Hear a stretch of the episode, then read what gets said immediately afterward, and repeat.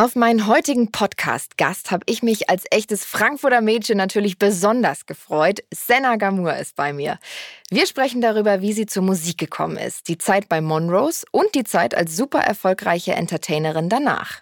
Sie erzählt mir über ihre Schicksalsschläge, Depressionen und warum sie diese dunkle Phase gebraucht hat, um heute der Mensch zu sein, der sie ist was sie von Vorurteilen und Schubladendenken hält und wie ihre Zukunftspläne abseits von Musik und Entertainment aussehen. Das gibt's jetzt. Eine super lustige und spannende Folge, also ganz viel Spaß beim Reinhören.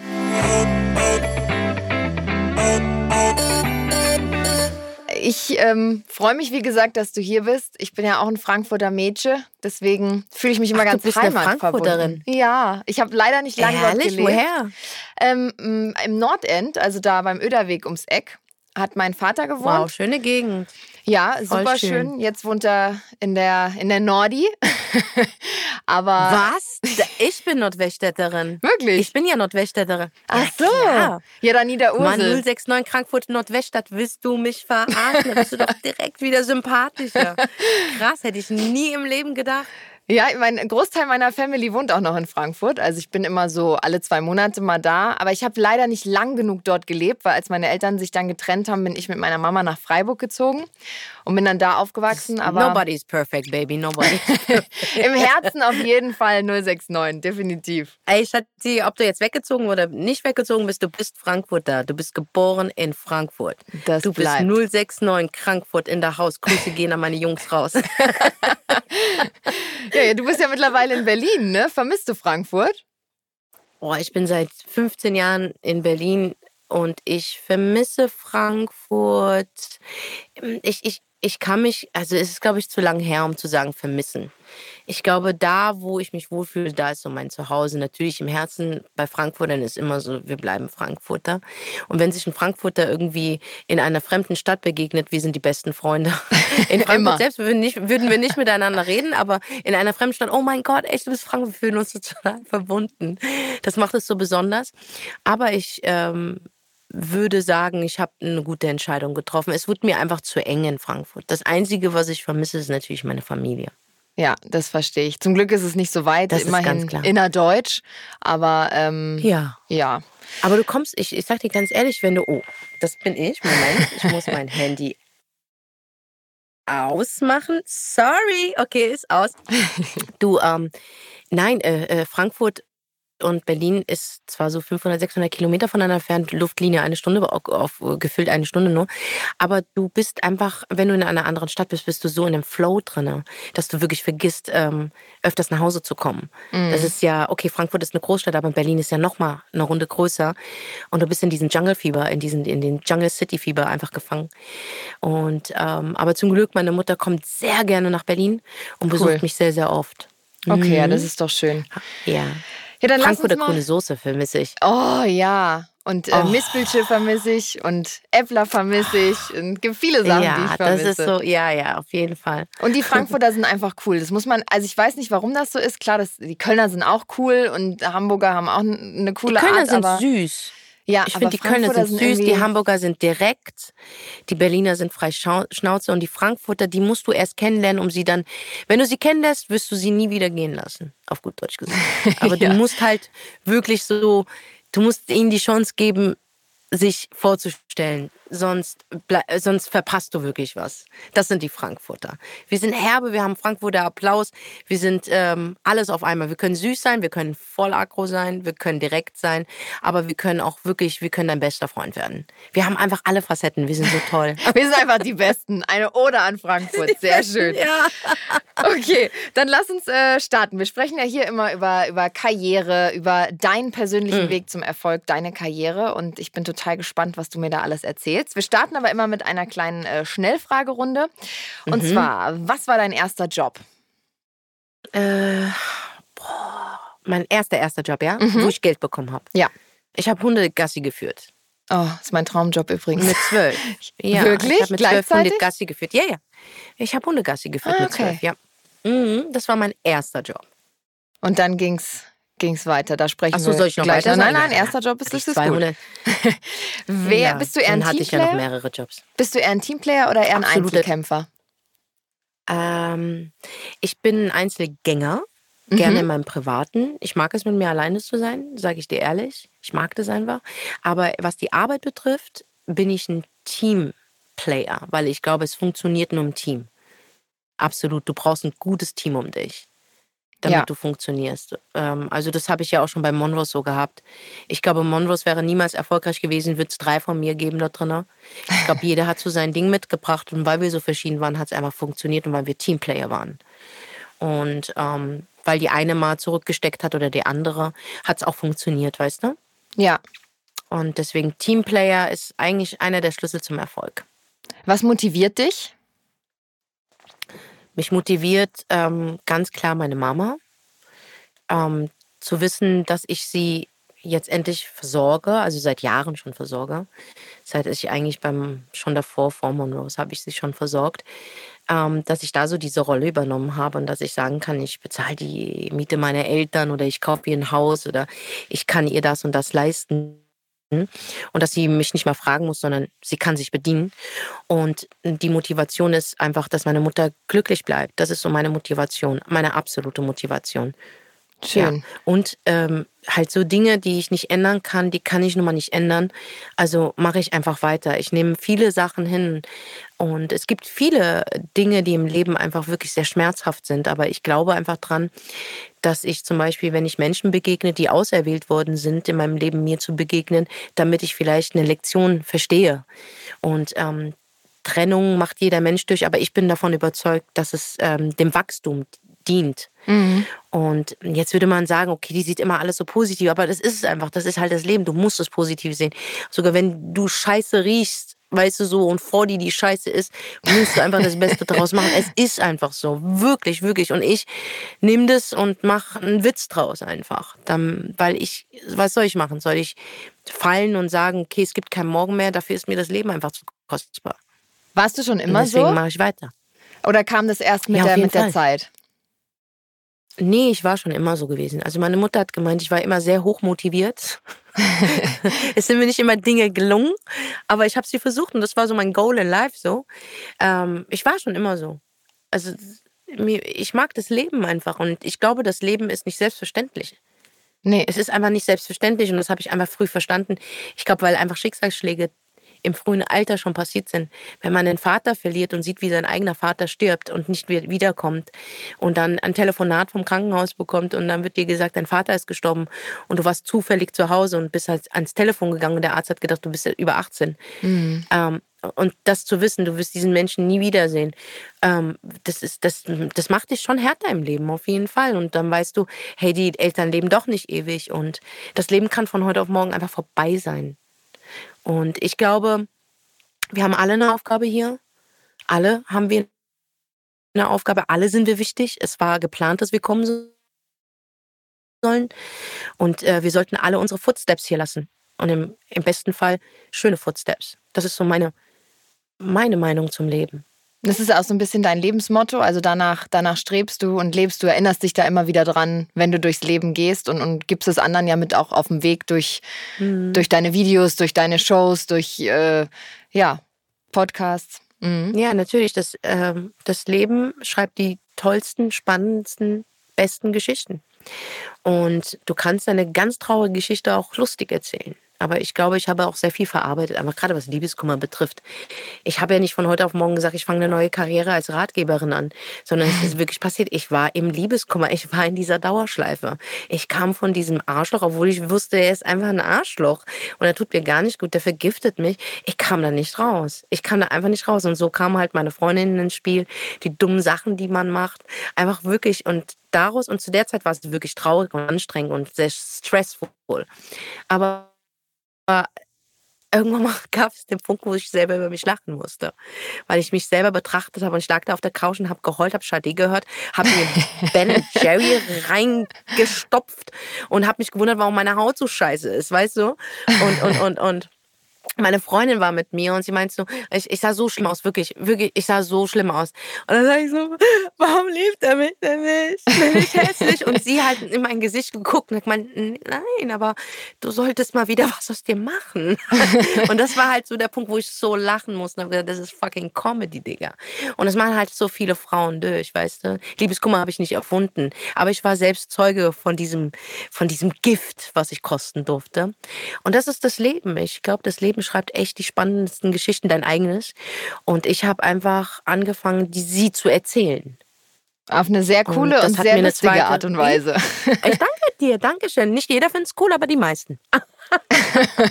ja, also ich glaube, dein Erfolg spricht für sich.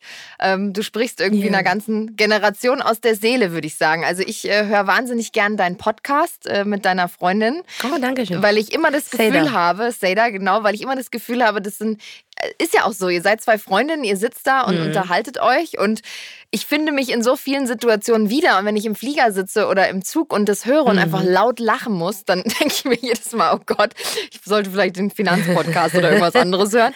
Aber es ist wirklich, also ihr unterhaltet sehr und ihr holt irgendwie alle Frauen ab, egal in welchem Alter. Deswegen, mhm. ja, finde ich das, find ich das also sehr, es ist schon cool. lustig. Also ich finde es erstmal ein Riesenkompliment. Dankeschön, dass du unseren Podcast hörst. Und ich habe jetzt eine neue Staffel angefangen, weil Seda gerade so ein bisschen Mummy-Time hat.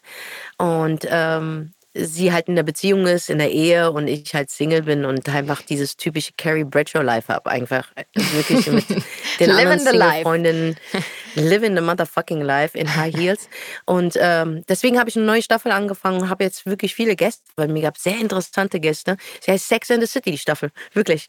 Ähm, und da habe ich äh, ah, geil. immer verschiedene Gäste am Start. Die sind unterschiedlicher, geht nicht mehr.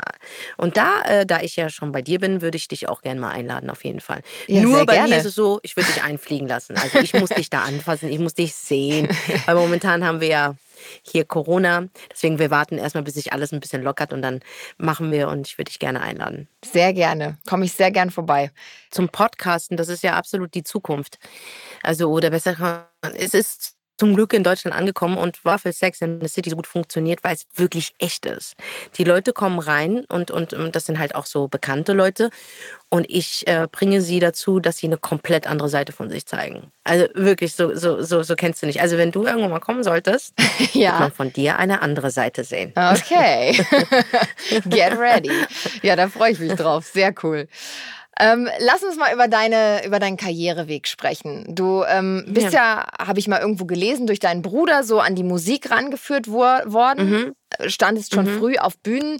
Dann hast du äh, mhm. den Schritt gewagt, hast dich äh, bei Popstars beworben und warst dann auf einmal in einer Girlband. War das Thema Musik schon immer dein Traum? Also wolltest du immer Sängerin werden? Also, mein, mein, mein Weg zur Musik hat viel früher angefangen. Ich habe meine erste Band mit meiner Schwester gehabt. Ah, und ja, meiner okay. damaligen besten Freundin Bara. Zufall, dass dann Monrose auch eine Bara hieß. Das ist echt Zufall. Mein Leben ist absolut ein Zufall. Und wir haben angefangen, dreistimmig zu singen. Das war früher so, oh wow. Mhm. Drei Harmonien, wow, what is this? Gerade zu, äh, äh, zu, zu Boys to Man Zeiten, M Vogue Zeiten, die haben uns nämlich total inspiriert und wir haben uns ausprobiert. Und dann hatten wir so kleine Auftritte, so in Kirchenchor oder, oder in Schulen hatten wir die Auftritte. Dann hat mein Bruder auch schnell erkannt, dass wir Stimmen haben. Und ähm, mein Bruder war total Musikfanatiker, einer, bis heute wirklich einer der besten Gitarristen, die ich kenne. Und über großer Prince-Fan und wollte immer so eine Jackson 5 Family haben. Und dann, wenn ich zwei Schwestern habe, die können singen, ich spiele Gitarre, die nächste ist auf dem Weg, das werden die, das werden die Gamu 5 oder so. und ähm, ja, und dann hat mein Bruder uns in die ersten ähm, Studios gebracht. Meine Schwester hat sich dann verliebt, Bar hat sich auch verliebt und dann war auch die Gruppe getrennt. Und dann habe ich noch andere Freundinnen kennengelernt aus der Nordweststadt, mit denen ich dann Musik gemacht habe. Das waren dann, wir waren vier Mädels. Wie hieß wie hießen wir denn? Soul Sisters, oh mein Gott. Meine erste Gruppe ist Spirited Voices, oh mein Gott, Ego. Und meine zweite Gruppe hieß Soul Sisters. Äh, auf jeden Fall, uns hat nicht an Selbstbewusstsein. das glaube ich dir. Und dann die dritte Gruppe, weil diese Girlband auch auseinandergegangen ist, dann bin ich noch mit einer zusammengeblieben, mit Claudia, die hieß Nein, doch, die hieß Divided, Divine. Die waren göttlich. Oh mein Gott, waren wir arrogant. ey, scheiße, ey, wir waren echt, also Selbstbewusstsein hatten wir gehabt. Und dann hat sie sich auch getrennt, weil irgendwie ist, hat sich immer irgendeine verliebt. Nur ich nicht. Und ich bin dran geblieben. Und dann habe ich angefangen als Kellnerin im Hardrock Café und mein damaliger Chef Uwe, alter Rocker, war schon mit Meatloaf auf, auf einer Couch hat gemeint, ey, da läuft ein Casting. Und dann habe ich gemeint, nee, ich, ich, ich mache so einen Kommerz-Scheiß nicht. Ich bin Underground. Und er so, nee, aber könntest du bitte Überground werden? Du, du verschwendest dein Talent hier hinter dem Tresen. Und dann ähm, eines Morgens aus der, aus der Eiskalten holt mich meine Cousine ab und sagt, ich habe den Laden zugemacht, komm, lass uns noch ins Halligalli gehen, einen Club. Mhm. Da, wo ein Tequila für einen Euro verkauft wird.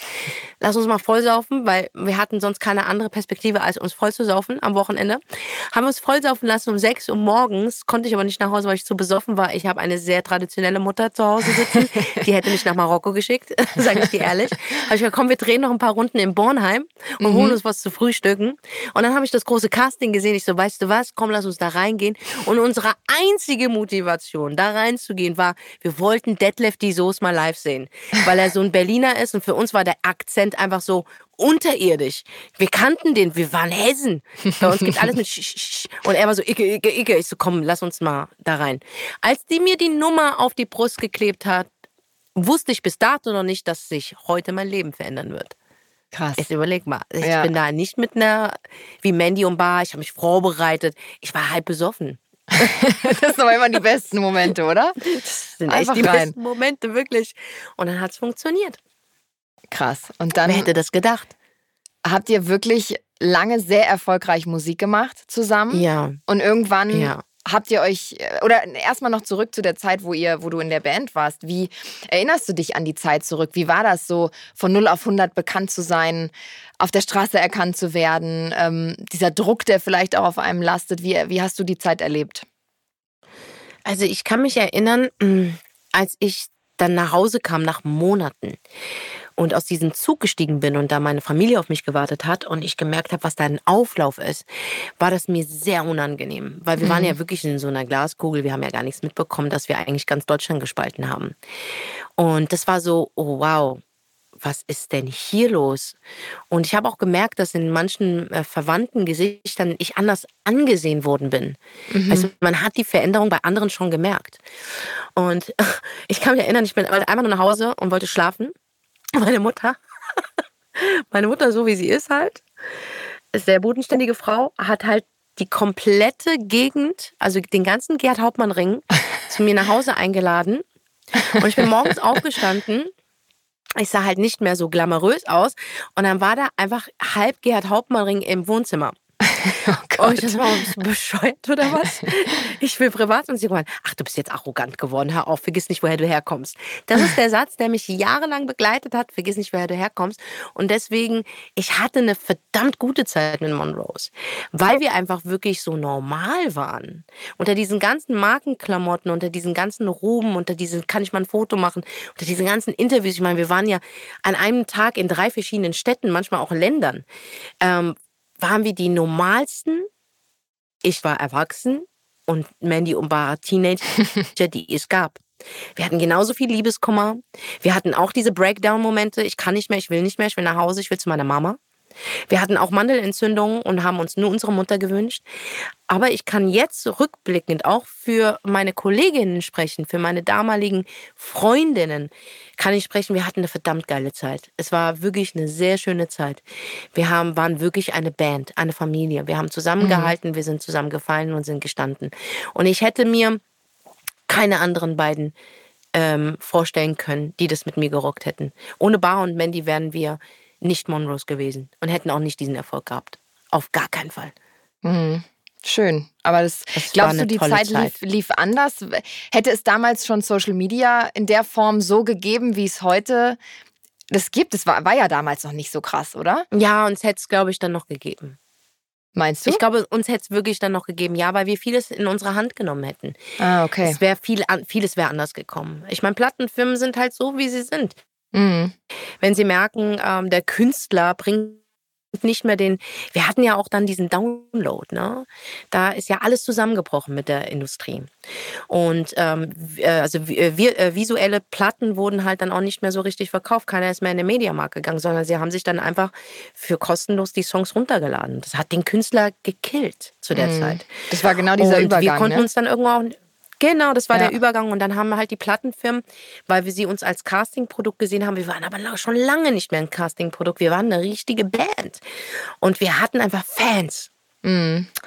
Und die haben uns dann aufgehört zu, ähm, wie nennt man, aufzubauen. Du musst ja einen Künstler aufbauen. Du musst ja. ja gewisse Gelder auch reinstecken. Ich glaube, da haben sie einfach angefangen zu sparen.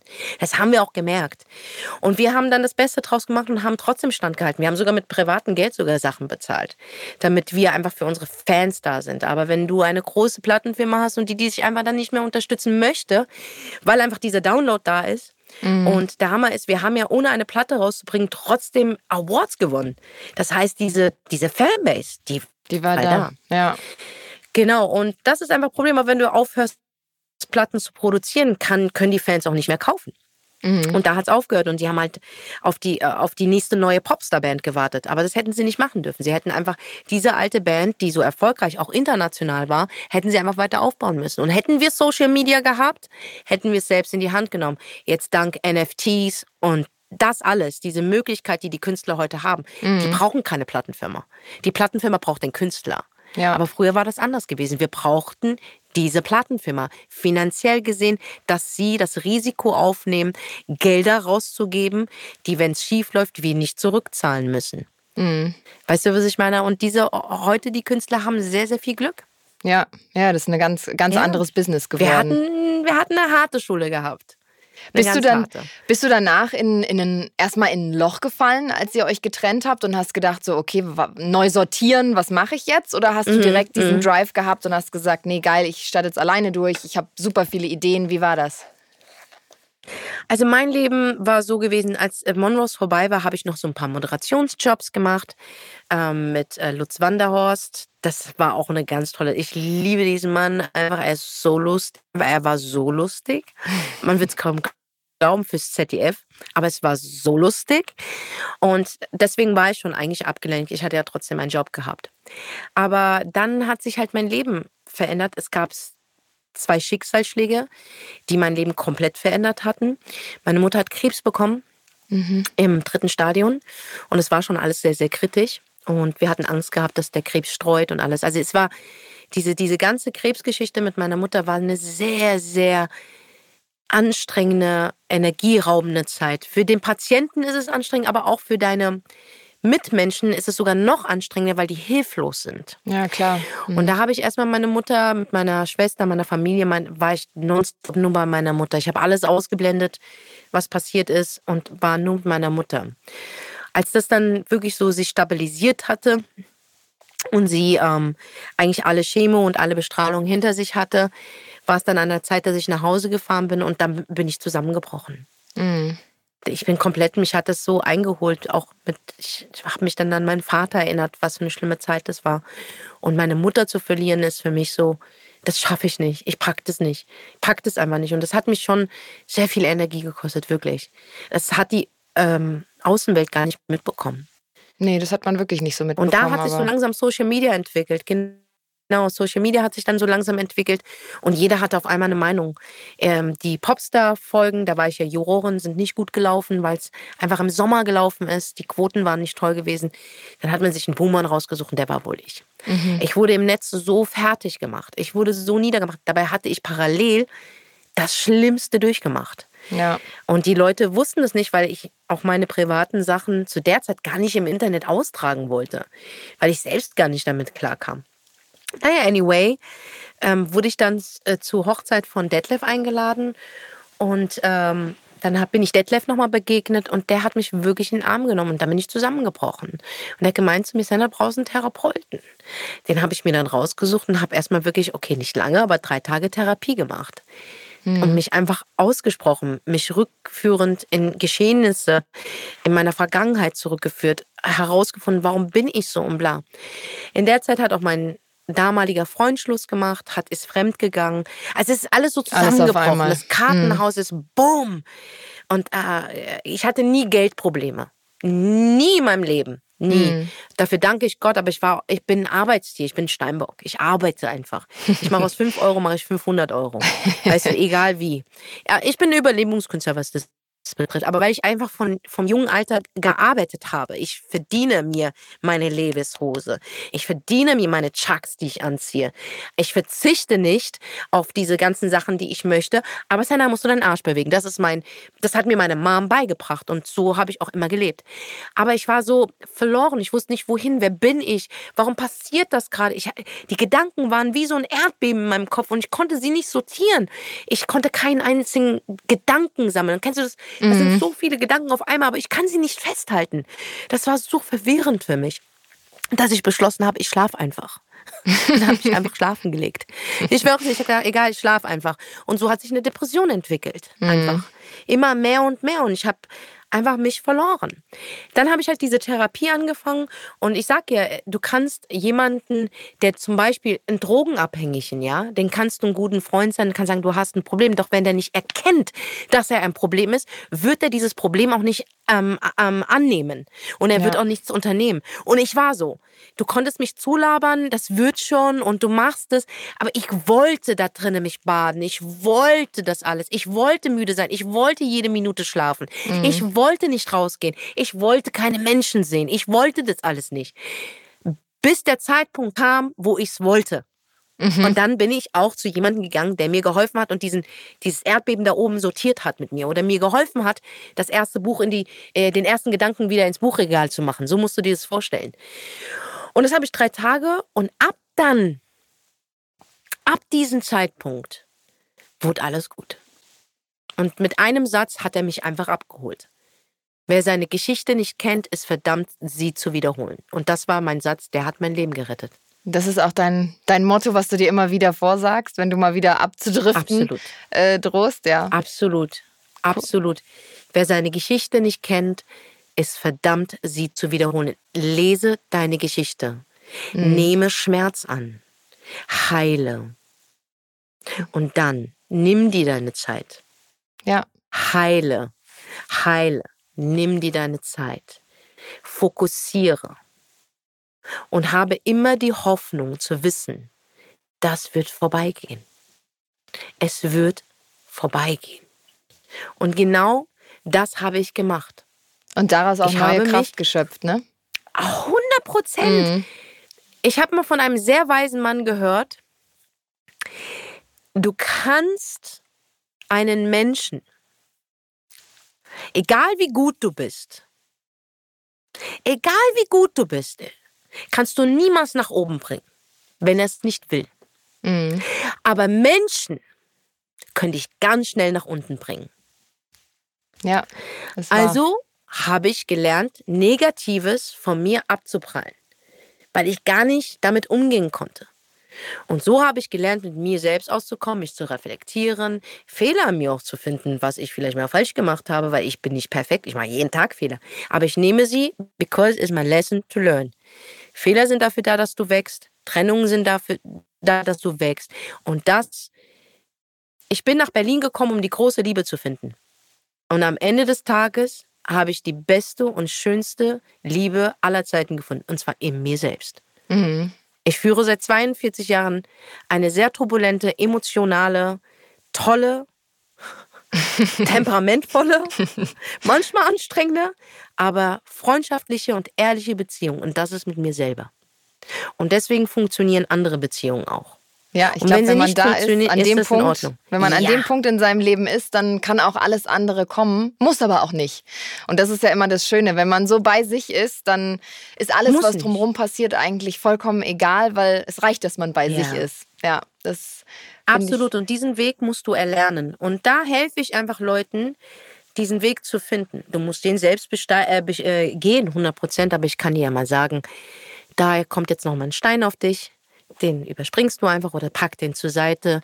Ich motiviere dich weiterzulaufen, wenn du nicht geh, äh, wenn du keinen Bock mehr hast zu gehen. Wenn du zu müde bist, sogar wenn du Wasser brauchst, gebe ich dir. Aber du gehst diesen Weg, denn du wirst ankommen. Das Ziel wird wunderbar sein und dann geht's weiter. Das ist nicht das Ende. Mhm. Das ist nur der das erste Level von dem Shit, Alter. Und keiner kann dir sagen, wie viel Level dein Leben hat. Das ist ja das Überraschende und Tolle an der Geschichte.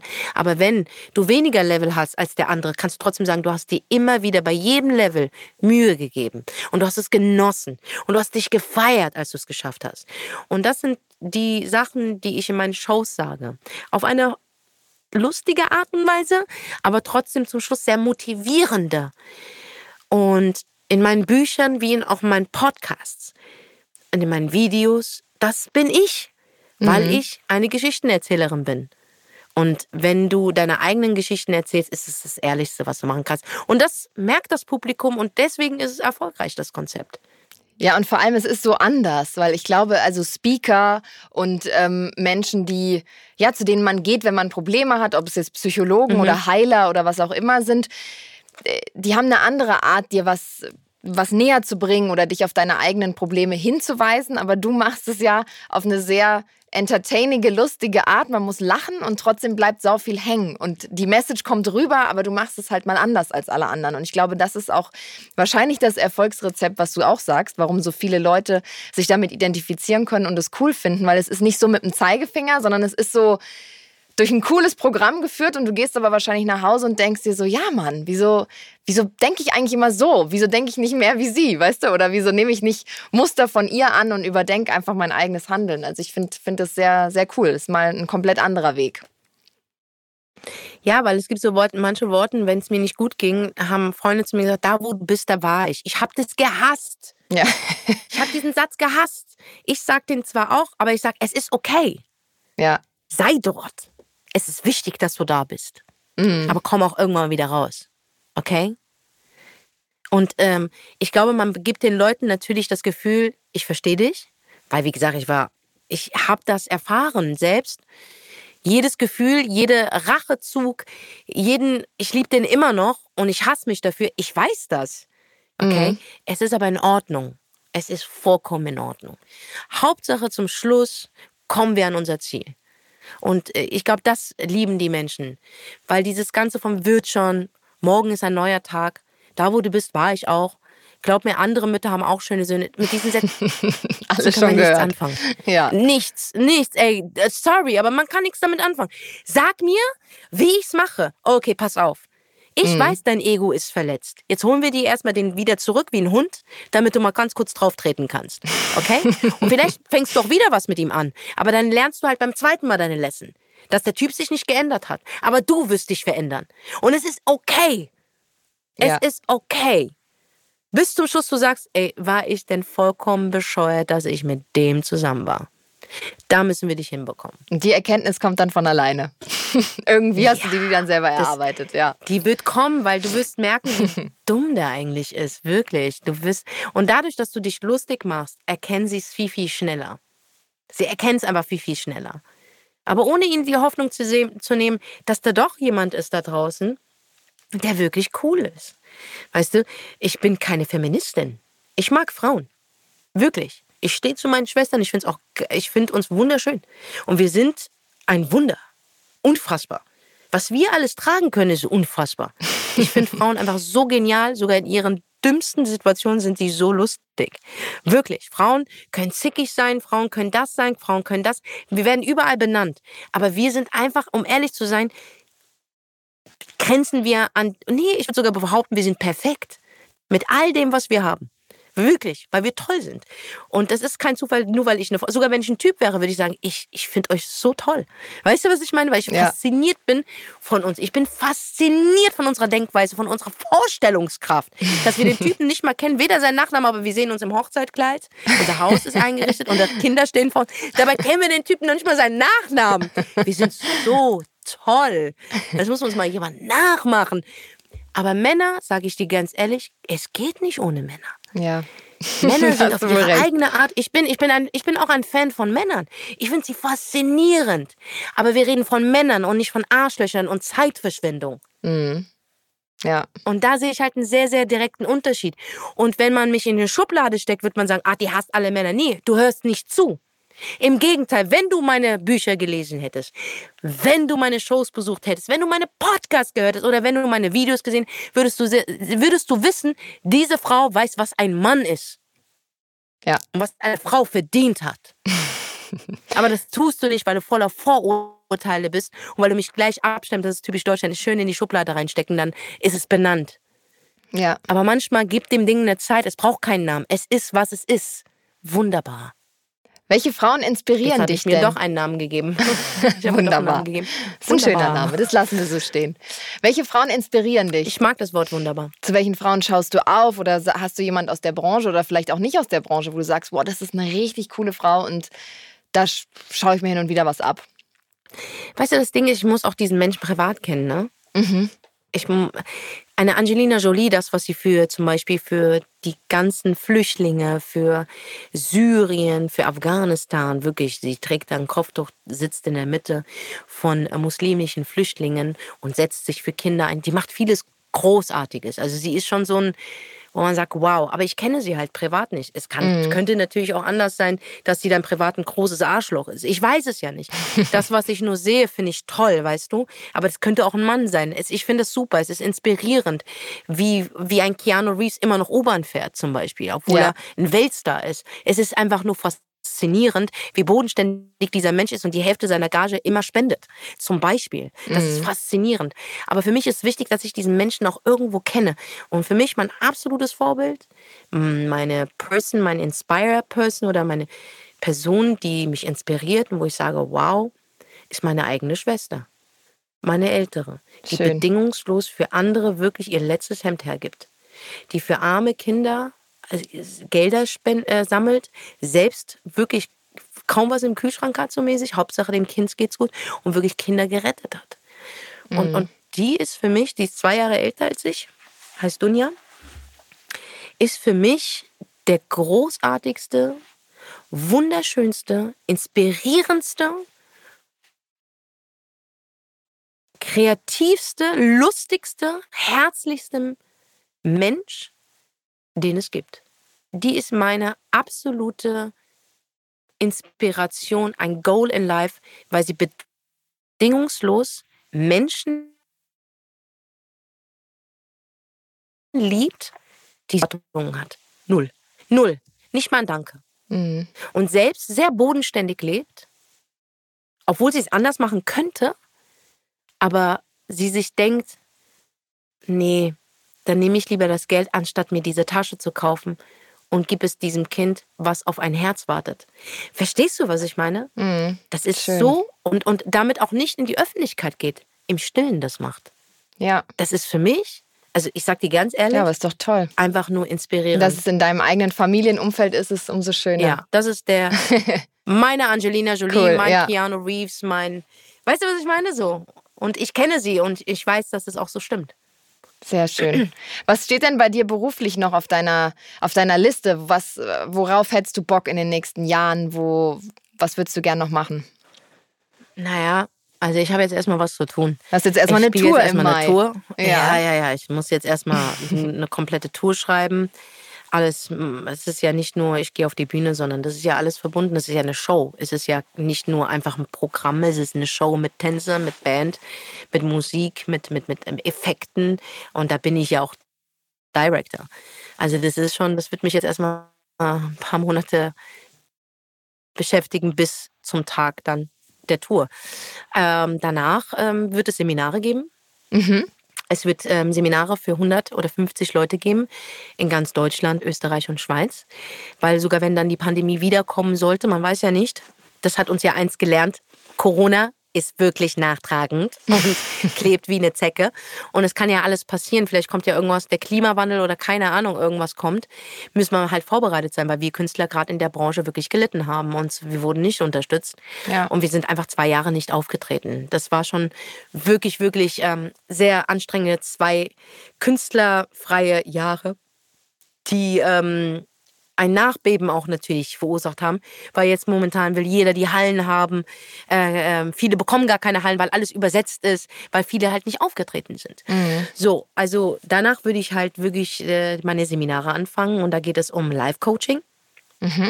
Das, was wir eigentlich hier ganz kurz gemacht haben. Ähm, und in verschiedenen Blöcken. Und das halt dann mit einem kleineren Publikum, mit 100 oder 50 Mann. Cool. Und danach ähm, muss mein drittes Buch kommen, weil Die Nachfrage ist einfach sehr, sehr groß. Und dann muss angefangen werden zu schreiben. Und dann bin, ist das Jahr eigentlich schon rum wieder. Ja, mehr als, Also würde ich ist sagen, oder? zu tun. Das ist schon einiges. Ja, Und diese, ja. Und zwischendurch weißt du ja, mein Podcast läuft. ja, Dann hast du halt hier und da mal ein Event oder so. Aber wie gesagt, das ist gerade so das Hauptding, dass man die äh, Seminare vorbereitet, die Tour wird vorbereitet und am, Ende, und am Ende des Jahres muss ich äh, mein, Tour, äh, mein, mein Buchvertrag unterschreiben für das dritte Buch. mega. Ja. Klingt, klingt alles sehr cool und sehr spannend. Und irgendwie, ja, frage ich mich, wie du das alles so wuppst. Also schon, schon so waren ein die Pensum. letzten, also vor Corona, vor Corona waren die letzten Jahre so. Ja. Von nichts kommt nichts, Schwester. Ja, I Oder know. was meinst du? I know, I know, Es aber cool. nichts. Zieh ich den Du Hut musst vor. bewegen. Du musst machen, du musst tun, du musst immer in Bewegung bleiben. Das ist es. Kannst du uns zum, zum Abschluss jetzt noch einen, wir haben immer so den Ratschlag an mein jüngeres Ich. Also was würdest du gern der 20- oder 18-jährigen Senna mit auf den Weg geben? Ein Learning. Ähm, gib nicht immer bei Menschen 100 Prozent. Nicht bei jedem. Nicht jeder hat deine Liebe verdient. Achte auf dein Herz. Mach Security an dein Herz. Aber hör nie auf zu lieben. Schön. Das ist doch ein Mhm. schönes Fazit. Oder? Das ist doch Ja. was ganz Tolles. Finde ich auch. Security für dein Herz. Das könnte auch ein Buchtitel sein, um ehrlich zu sein. Schnell notieren. Siehst du, wie du mich inspirierst Ja, hier? wir Was sollten ist denn weitersprechen. hier los? Ja, ich finde Aber eh, es ist ein sehr, sehr schönes Format. ja, du, Du hast ein tolles Format. Ich finde auch, es macht tot- total Spaß und ich finde es aber immer nur so schade, dass wir nur so kurze Zeit haben, weil irgendwie, ich könnte mich mir jetzt mit dir noch zwei Stunden unterhalten. Und man kommt immer gerade so, so in den Flow und, und hat noch so viele Themen, die man irgendwie gern besprechen würde. Aber das Ja. muss ja nichts heißen. Wir sehen uns ja vielleicht zu einer, zu einer zweiten Folge wieder oder bei dir du mal kommst wieder. direkt mal zu mir. Ja, du kommst direkt zu mir. Ich würde mich freuen. Ich wünsche dir noch einen tollen Tag und bis ganz bald hoffentlich. Dankeschön, meine Liebe. Vielen Dank. Tschüss. Tschüss. Ciao.